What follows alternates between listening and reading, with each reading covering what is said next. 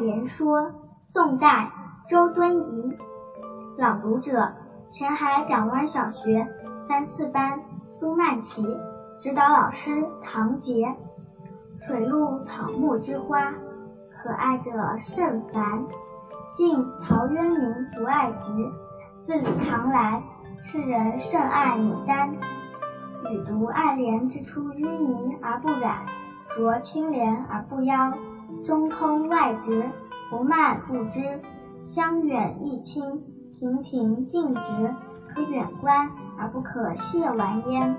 予谓菊，花之隐逸者也；牡丹，花之富贵者也；莲，花之君子者也。一菊之爱，陶后鲜有闻；莲之爱，同予者何人？牡丹之爱，宜乎众矣。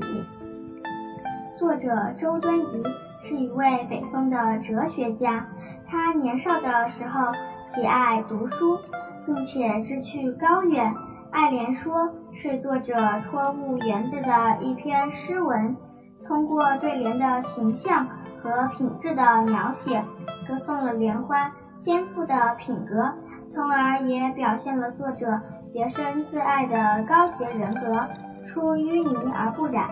濯清涟而不妖，我们也要学习莲花的品格，不管身在何处，永远保持品品性高洁。